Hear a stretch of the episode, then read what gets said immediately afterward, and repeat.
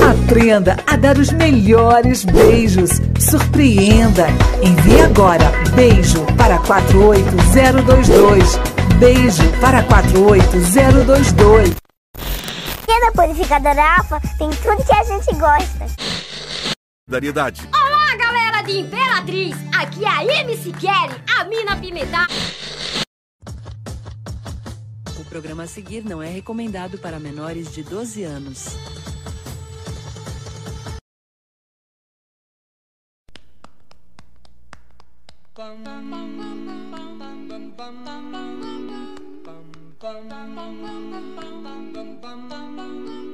Mr. Sandman, bring me a dream. Make him the cutest. Ah, o amor. Bentinho e Capitu, Elizabeth Darcy, Trump e Bolsonaro. Nós somos o Clube das Quatro. É quase um clube do livro, só que com quatro adolescentes que podiam estar fazendo qualquer outra coisa, mas estão no meio de uma pandemia gravando esse podcast, discutindo sobre livros e temáticas sociais do cotidiano inseridas na literatura. Todas as quartas, às quatro da tarde, falando para os únicos quatro ouvintes fiéis do nosso canal. E que tema melhor para se estrear um podcast se não amor? Aí vocês me dizem, Ah, mas o dia dos namorados já passou. e eu respondo, F... Porque o Dia dos Namorados, como todo mundo sabe, é só uma invenção do capitalismo para vender bombom e flor. E o amor continua no ar o ano todo, em qualquer lugar possível do planeta Terra. Mas o que é o amor, se não flor e bombom? O amor é aquele sentimento universal, multifacetado, polissêmico, que citando Neruda é muito fácil de explicar. Porque o amor é o amor. Não tem outro jeito de definir. E apesar de amar ter sido considerado verbo intransitivo para o poeta, um beijo Mário de Andrade, ele parece sempre ser uma parte visceral das nossas vidas. Embora nossa experiência amorosa possa parecer pessoal, ela é, na verdade, um conceito socialmente construído, tendo, portanto, uma trajetória histórica. E eu duvido que você encontre uma palavra que elucide mais precisamente o amor. Nesse intervalo da vinheta aqui, ó, de 10 segundos. Valendo! Clube das Quatro. Episódio 1. O amor e outras tragédias. Com Pedro, Vitória, Izzy e Bárbara. O amor está na literatura desde o trovadorismo. Para quem não sabe o que é trovadorismo, foi o primeiro movimento literário da língua portuguesa. E é esse amor, essa paixão, é uma essência dos grandes romances até hoje. Lá no trovadorismo, o amor já estava relacionado ao ato de enamorar-se, e é dessa expressão que se deriva as palavras namorado e namorada. Lá na Idade Média, o que eles faziam era uma espécie de poesia cantada, que é o que a gente chama de cantiga. Eles tinham a cantiga do amor, a cantiga do amigo, que eram justamente o se estou interessada em alguém, é claro que eu vou fazer o quê? Uma poesia, escrever um textinho, criar uma arte.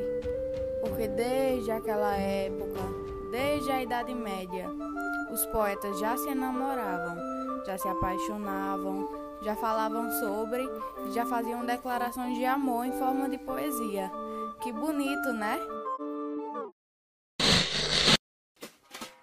Seja bem-vindo ao consultório sentimental do Clube das Quatro.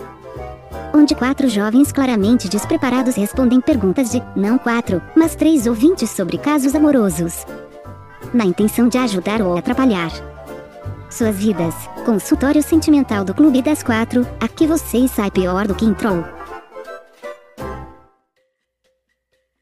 Pois agora vamos sanar os anseios de uma população que clama por pitaco de alguém nas próprias vidas. Só que aqui, para dar uma diferenciadazinha, a gente vai dar conselhos amorosos com base no que a literatura diz. Com base nos diferentes tipos de amor que nos foram descritos ao longo de toda uma história literária. O que nos isenta da responsabilidade de ter que dar conselho a alguém, porque claramente a gente não está preparado para isso. Então, Se der errado, a culpa não é nossa. É dos livros. Primeira pergunta. Alô? Madrinhas, eu tava querendo um boy, mas acho que ele não me quer. A gente até conversa, sabe? Mas eu sinto que tô só me iludindo. Eu já me conformei que eu não dou certo com ninguém mesmo. Pelo visto, eu vou morrer sozinha. O que eu faço? Pois a gente resolve seu problema agora, minha filha. Ou melhor, a gente não. A literatura. Porque lá na literatura, no trovadorismo, lá na Idade Média, que a gente já falou aqui, muito se dizia sobre o ato de enamorar-se. E pra namorar com alguém, bastava você sentir nem que seja um mínimo de interesse pela pessoa. Então, minha velha, seguindo essa linha de raciocínio, parabéns. Porque você está namorando. Ponto. Vai me agradecer por essa depois. Mas o que é afinal namorar, se apaixonar? Ou melhor, para você, caro ouvinte, quando a gente fala de amor e de casais idealizados, que livro te vem à cabeça? Acho que é de senso comum que quando se fala de amor, principalmente na literatura, a gente lembra de Shakespeare, né? Romeu e Julieta, que é uma de suas obras mais famosas e está enraizada no nosso imaginário comum, porque é empurrada para a gente desde muito cedo. A gente conhece na escola, na TV, e mesmo se você nunca tiver aberto uma página sequer de Romeu e Julieta na sua vida, você sabe a história de cor. Mas o que é o romance de Julieta e Romeu, se não uma grande tragédia? O livro em si é uma tragédia anunciada do gênero tragédia, ou seja, apaixonar-se por alguém seria somente um presságio para a desgraça? Nas muitas obras inspiradas pela tragédia shakespeariana, do amor shakespeariano, os traços característicos que as acompanham são justamente o sofrimento e a intensidade. Então, esse amor é na verdade uma grande hipérbole. Ora, a gente ama demais, a gente sofre demais, a gente morre de amor. Quando na prática e na teoria, não tem como morrer de amor, né? A morte, digo a morte matada ou o suicídio, são consequências desse amor louco, desse amor avassalador, do amor hiperbólico mesmo. Você geralmente morre em detrimento desse amor proibido. Por exemplo, quando Romeu foi burro e não prestou atenção, que a menina já ia casar com outro, enfim. A lição que a gente pode tirar disso é: nunca se apaixone por mulher de traficante. Porque aí a morte para de ser figurada e vira realidade. Próxima pergunta.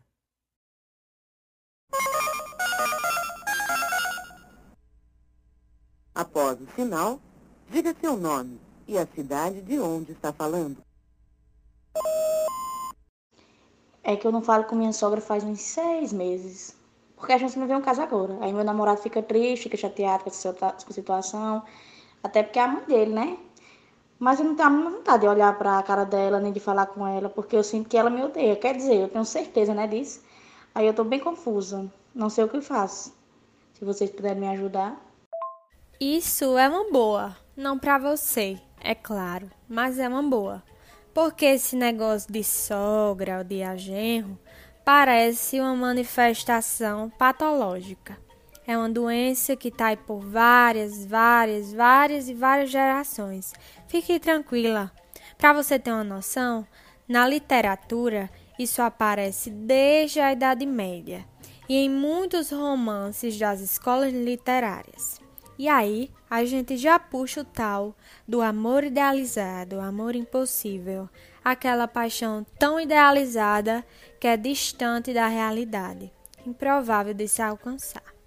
E quando a gente pega para analisar essa idealização de amor na Idade Média e na tragédia shakespeariana de Romeu e Julieta, esse amor idealizado era, na verdade, um amor entre pessoas de classes sociais diferentes. Por isso as rivalidades entre famílias, por isso as proibições e os percalços para viver um amor. Porque Romeu era um plebeu E os artistas do trovadorismo também eram pés rapados. Então, para eles bastava idealizar um amor que sabiam que nunca iriam conseguir ter, porque as classes sociais não se misturavam. Essa desigualdade social que estava muito presente na literatura e perdura até a contemporaneidade.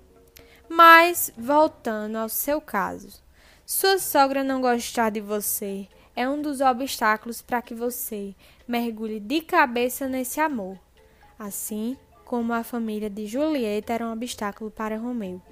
Talvez não faça sentido nenhum, porque podem ser casos completamente diferentes e realmente não tenha como a gente ajudar, mas infelizmente isso aí você vai ter que resolver com sua sogra.